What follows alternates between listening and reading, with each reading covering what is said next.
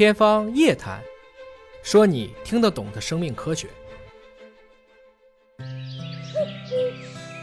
欧洲人喜欢小麦，美国人中意玉米。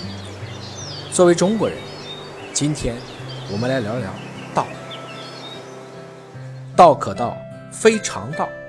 作为最重要的禾本科植物之一，水稻可以从碳三植物变成碳四植物吗？有望从一年生变成多年生吗？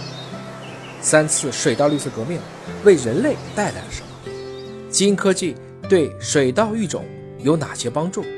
欢迎观看访谈节目《道路》。我还想请教一下这个胡老师，就是您这个多年生水稻在研究差不多二十多年这样的一个经历当中啊，今年二十五年了，二十五年了啊，至暗时刻是什么时候？最困难的时候，一年只有三万块钱，三万块钱，对，因为没有钱也干不了活。那是啊，第一是钱少，第二个是，其实那个时候是一种徘徊不前的时候，是不出结果。你怎么弄？它不像我们的栽培品种，每年去期望它第二年长得好，第二年一看死掉了，或是第二年它恢复不出来，恢复出来也不行，这是第二个比较困惑的一个至暗时刻。第三个是什么呢？你要做一个栽培品种，那除了它有多年生性，其实我们还有很多很多性状在里面。对。我们现在手机都有什么 Plus？有了地下茎这个性状，要 Plus 很多东西进去，因为人所有的现在的包括生产的、包括消费的要求很高。第一要高产，所以你要把高产的基因整合进去。第二要看稻瘟病，稻瘟病要有。第三白叶枯病要有，抗虫的要有，然后耐盐碱的要有，还有这个品质要好，适应性要广，就要把不同的所有的性状激活在一起。这也是一个至暗时刻。为什么？这个过程你是看不到任何希望的，只有不停的去埋头去做，再加上当时的经费短缺，但经费短缺倒是很快一两年就过去了。主要还是这个探索的过程，这个研发的过程，前期就是从表型来看看不到什么希望，从田里面田间来看看不到，实验室检测是在的，但田间仪器看就没有了。这个就是涉及到很多背景的。这种认知还是不到位的，所以就不停的探索，不停的去做，一句话，坚持，就这样坚持下来，所以就从至暗时刻逐渐逐渐的就走出来，很了不起啊！这个所谓艰难困苦玉汝于成，什么时候是至暗的时候呢？其实是日出之前，我们完全看不到星光。那胡老师在这种最难的时候，您觉得给您这个力量，除了您自己作为一个科研工作者的这种坚持？初心还有什么力量在当时给了您很大的这种帮助？因为今天我相信有很多的年轻人，也可能有很多年轻的跟生命科学相关的，还有我们很多的孩子们，他可能觉得这个题也很难，也是个至暗时刻。但是在这个过程中，什么样的一种支持？比如说您的家人、您的团队，能给你在那个最难的时候能温暖你？啊，我想这个东西可能讲出来。会让大家更多的能看到希望啊，能像您的这个今天看起来已经初步成功的这样一个故事当中去寻找一些他自己的一些可以去参照的一些地方。这个说起来可能方方面面都有，但是我觉得有几个方面，第一是有人支持，这很关键，无条件支持，至少他能支持你。我在过好多单位，每个单位的只要说这个想法，支持的人肯定有，就是你至少让他能够相信。是做得出来的，只是说现在是短暂的没有成功，这个是很重要的。第二个应该说对我影响很大的就是我刚工作的老师，王老师就知道叫陶大营，就是我九一年工作，就是他带着我。其实我们这个能做成功的 F 一，就是陶老师当时是受了泰国的一个华侨叫丁家俊，他有一个基金会，每年云南的有十名科技工作者会出去。他就到了泰国去研修，研修的时候就把这一个 F 一做成，这就是一个突破。就是在这个 F 一的基础上，后面我们才有了现在的这种整个前盘的技术。第二个应该说，他除了做这个，其实他本身要求是很严谨，学者他的影响，包括到现在其实对我，包括我们团队的影响，这个是至深的。第三呢，其实我觉得就是有有一种情怀，因为小时候我也是农村的。可能在座的各位都没机会看到我的档案了。如果你要是看到我的档案，我高考志愿里面所有的学校报的学校都是农业院校。第一个西南农业大学，下来一一直到哪里呢？到我们所在地，我是云南玉溪的玉溪农校，最后一个就是义溪农校，所有的都是农业院校，就是有一种情怀，有一种儿时的梦想。当时不知道要做这个东西，只是想能够去读书以后，在某些方面能够减轻父辈的田间的劳作，让我们的父辈从事农业的劳作能够强度减轻一点，少累一点，就这样的一个梦想，就这样过来。但这个可能就影响到后来，不管遇到什么至暗时刻，还是遇到什么新的进展、好的成果，心里面都会很坦然的去面对。一句话就坚持去做，肯定是会成功。长期主义是唯一正确的路。一个人想做的事情，其实全世界都会为您让路。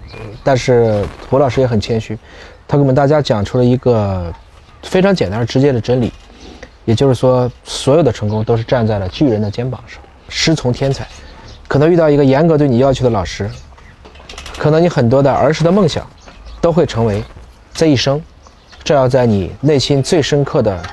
那一盏微光，它会引领你，即使在至暗的时刻，依然可以朝着光明的方向前进。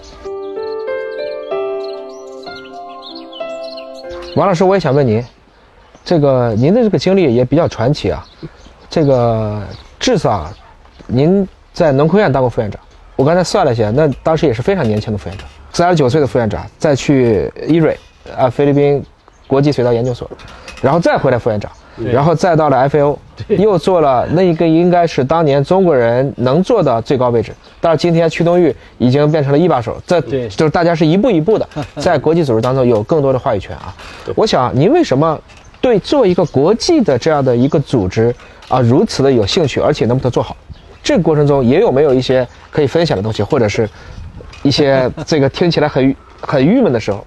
我呢，第一个国际任职是一九九三年。当时在英国有一个叫国际生物防治研究所，向全球招聘副所长，就是管项目、管培训的副所长。那么我去应聘，应聘成功吧？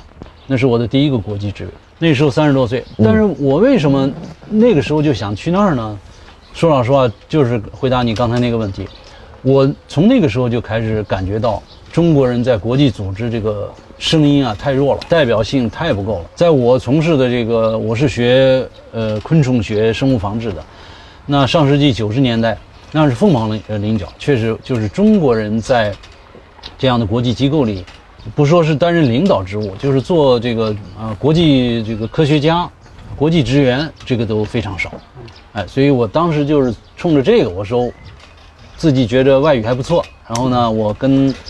这些这个国际我们同行啊，交往也比较多。这个很凡尔赛啊，九三年外语还不错，直接能到国际组织。这个当时我们来讲，肯定还是凤毛麟角的啊，可能也跟您出身相关。呃，那倒不至于，就是也是跟我的老师有关。啊，跟老师有关。中学到大学，这个一直是有几个对我非常好的老师，就像胡老师刚才说的啊，尤其是我在上呃大学的时候，是山西农业大学，当时叫山西农学院，嗯，很早。呃，当时我的一个老师，我那是做叫工农兵学员啊。那个老师呢，他是中国农业大学，那原来叫北京农农大，他是北京农大的硕士生毕业，后来到了山西。他跟我讲，他说你要是想对这个昆虫学有兴趣，他说我给你吃小道，他说你每天每个星期可以有两次到三次到我们家来，到他宿舍，他给我找了一本美国的这个。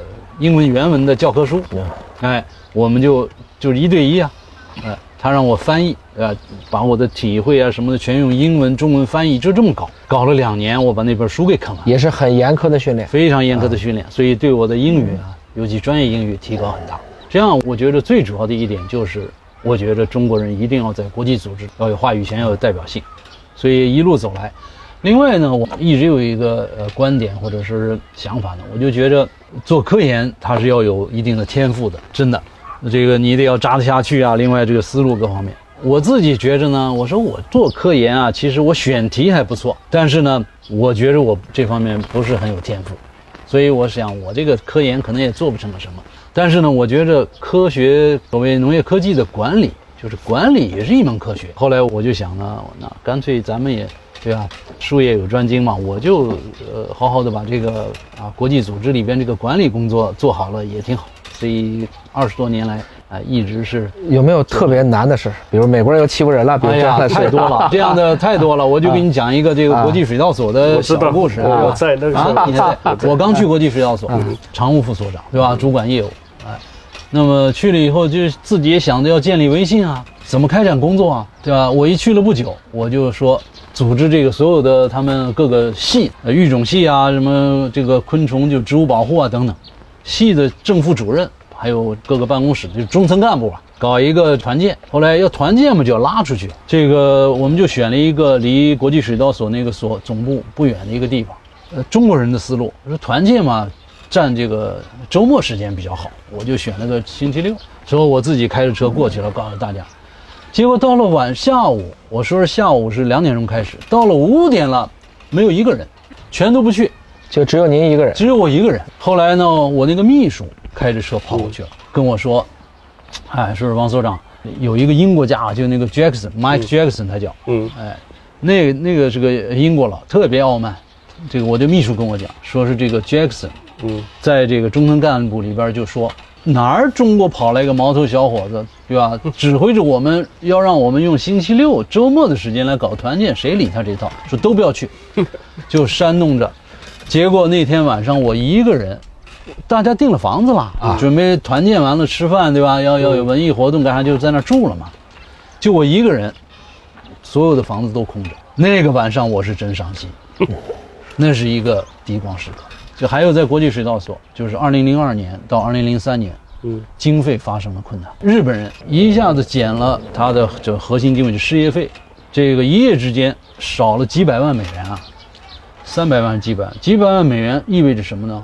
我们那个所长当时就说，他说我们必须得砍人，就是要要要开除要开人，给我下了一个任务，就我们算出来了，说至少十到十五个国际职员，还有呢至少二百名这个当地的部员，要我去做工作，所以我当时啊也是这个一个一个的谈啊，就是各种方法都都都谈不好就是个国际事件。这个全部谈，完了同时外边还有 NGO 啊。叫 Erie Brothers，就是一帮这个退了休的呀，还有一些病退干啥那个当地的职员，在门口封门，啊，举着这个大标语，要让 Erie 关门，让我去，我这二把手啊，都得我去处理这些事情。那个时候就觉着这国际组织真难，所以刚才讲到这些问题啊，可能今天大家就笑一笑，嗯，可是你如果设身处境去想，当王院长在三十几岁的时候，在意气风发的时候，啊，想去做一些可能对大家有利的事情，又或者因为外来的变故，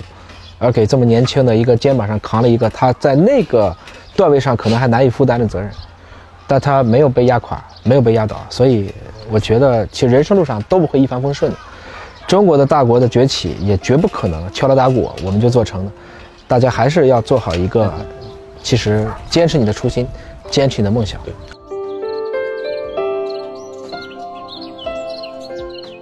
一畦春酒绿，十里稻花香。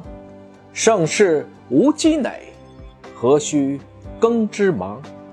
已识乾坤大，犹怜草木青。百姓盼无忧，万物当有灵。